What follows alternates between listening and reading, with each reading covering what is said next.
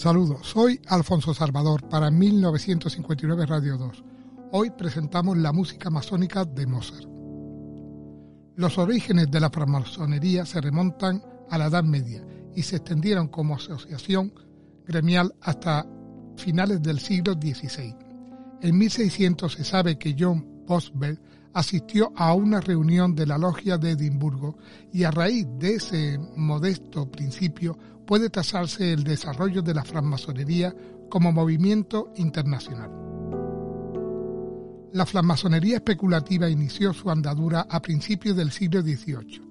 Por esa época, el origen aristocrático de sus más altos oficiales confirió a la asociación un grado mucho más elevado de importancia social que el que cualquier otra organización pudiera nunca llegar a obtener.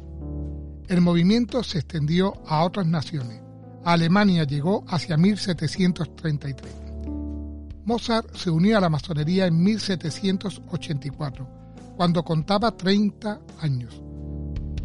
Dos años y medio antes, había sido cesado sin ceremonia en sus funciones al servicio del arzobispo Colloredo, de Salzburgo. Lo más interesante es que el padre de Mozart, Leopoldo, todavía al servicio ocasional de Colloredo, siguió el ejemplo de su hijo y se unió a la logia en abril de 1785 durante una visita a Viena. Los Mozart eran miembros de una de las más reducidas logias de Viena. Se llamaba Benevolencia. En 1786 el emperador ordenó que las ocho logias de Viena se fundieran en tres de mayores proporciones. Los Mozart, como muchos católicos cultos de la época, no encontraban ninguna incompatibilidad ni incoherencia entre ser masón y continuar comulgando con la Iglesia. Para, para Mozart, los dos sistemas de pensamiento representaban dos esferas concéntricas. La masonería encarnaba el esfuerzo hacia la purificación moral trabajando por el bien de la humanidad, familiarizándola con la muerte.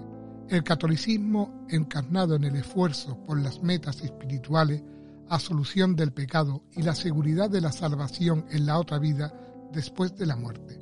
Moza no veía ninguna incongruencia en componer la flauta mágica, rica en símbolos del ritual masónico, al mismo tiempo que componía la misa de Requiem. Mozart era miembro activo de la logia, compuso no menos de 10 obras independientes para ser utilizadas en su ceremonia. Otras se añadieron a la lista para prácticas convencionales. Su asociación con la francmasonería ayudó a poner de relieve muchas de las mejores cualidades de su carácter e inspiró mucha de la música más conmovedora, música de alto vuelo y enriquecimiento moral. La masonería como asociación ofrece una lucha contra las supersticiones y en general una tendencia fraternal y humanitaria más igualitaria. En términos generales podemos dividir la obra masónica de Mozart según su, primero, cronología antes de 1784, fecha de su ingreso a la logia, y después de ese año. 2. Extensión, pequeña obra, medianas y grandes. 3. Forma musical, que caracteriza cada composición musical.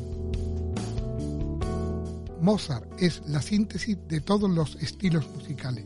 Es el espejo en que se reflejan todas las músicas de una época y fusionan los estilos italiano y alemán en todos los ámbitos musicales como estilo propio y musicalidad absoluta. Básicamente no hay ninguna diferencia técnica entre la música habitual de Mozart y a la que compuso para los ritos masónicos.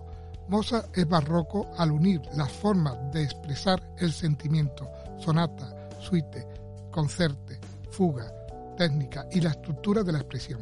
Mozart es clasicista por el equilibrio entre el fondo y la forma. Mozart es romántico por el desequilibrio entre el fondo y la forma, adelantándose a algunos aspectos de Beethoven. Muchas gracias por haberme escuchado y espero que os guste esta faceta de Mozart que posiblemente para algunos esté oculta.